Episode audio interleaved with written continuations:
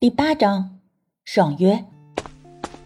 庭轩哥哥，林庭轩正要出门，听到一声又甜又糯的叫喊，他又止住了脚步。昨天还冷若冰霜的祝海棠又化身小太阳，眼睛里都闪着光。谢谢你送我的礼物，我特别喜欢。祝海棠朝他挥了挥手上的香水瓶。林庭轩的心情突然明朗起来。他极力掩饰住嘴角上翘的冲动，淡淡的说了一句：“不客气。”祝海棠看了看林庭轩，又看了看手上的香水瓶，突然凑上来抱住了林庭轩。一阵淡淡的体香传来，不同于任何香水，那是祝海棠独有的味道。林庭轩头一次发觉，原来这味道这么好闻。他贪婪地摄取着祝海棠身上的香气，可祝海棠已经松开了手，微微后退半步，双手背在身后，神情羞怯。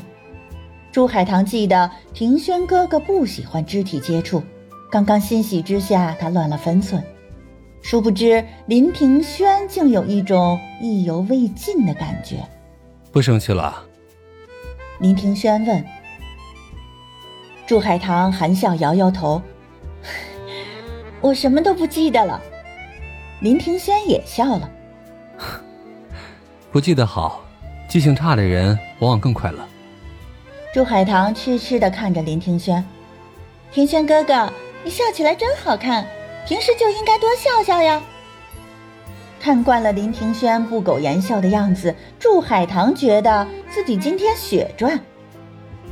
林庭轩有些不好意思，只得又板起脸，想要端着架子训祝海棠几句，脑子却乱得想不出词来。庭轩哥哥，我喜欢你。祝海棠突然开口说道：“这不是他第一次表白，林庭轩也习惯了。”于是他含糊地应了一声，可祝海棠却不肯放过他，一把揪住他的衬衫。祝海棠的神情虔诚而又认真，海棠最喜欢庭轩哥哥了，真希望能一辈子跟庭轩哥哥在一起。说这话的时候，他只是在倾诉心中的一个愿望，并没有强求林庭轩回应他的意思。林庭轩把他额前的碎发理好，笑着说：“那你就努力吧。”祝海棠愣了，庭轩哥哥是在鼓励他吗？他小心翼翼地问：“努力就会有结果吗？”就在不久前，林庭轩还告诉他，感情是不能勉强的。祝海棠有种守得云开见月明的感觉。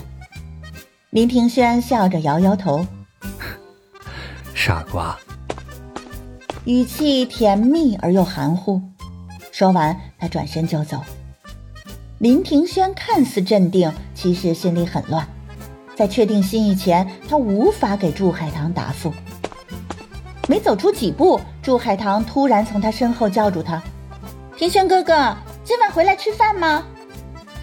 他眨眨眼睛：“我亲自下厨。”林庭轩含笑点点头。祝海棠几乎要欢呼。整整一天，他马不停蹄地忙开了，从买菜开始，直到做了满桌子的菜，都是林庭轩平时最爱吃的菜。祝海棠从十岁起就记得清清楚楚了，这些菜也是他专程跟家里的厨娘学的。常言说得好，要抓住男人的心，就要先抓住他的胃。祝海棠双手托腮，心满意足地看着满桌的饭菜。今晚就靠他们抓住庭轩哥哥的心了。时间一分一秒的过去，祝海棠脸上的笑容渐渐消失。天已经黑透了，可林庭轩仍没回家。不用说，肯定又去了孟小楼那里。祝海棠恨不得追过去质问林庭轩。明明答应了他回来吃饭，为什么要食言？还不如一开始就拒绝他，他也不会这么失望。青梅一直等在院中，就为了能在见到林庭轩的第一时间回去告诉少奶奶。她双手紧张地握在一起，祝海棠下午热火朝天做菜的场景仍历历在目。从嫁进林家以来，少奶奶已经很久没那么开心了。青梅不忍心祝海棠的欢喜破灭，不知道等了多久，青梅疲倦地坐在石阶上，眼皮沉重，一只手搭在她的肩膀上。青梅从梦中惊醒，发现蹲在她面前的人是祝海棠。青梅，你回去睡吧。祝海棠的脸色惨白，像是一抹鬼影。青梅强笑着说：“啊，少奶奶，我不困，我在这儿等少爷回来。你先去睡，等少爷回来了，我再去叫你。”祝海棠摇摇头，声音飘忽：“他不会回来了。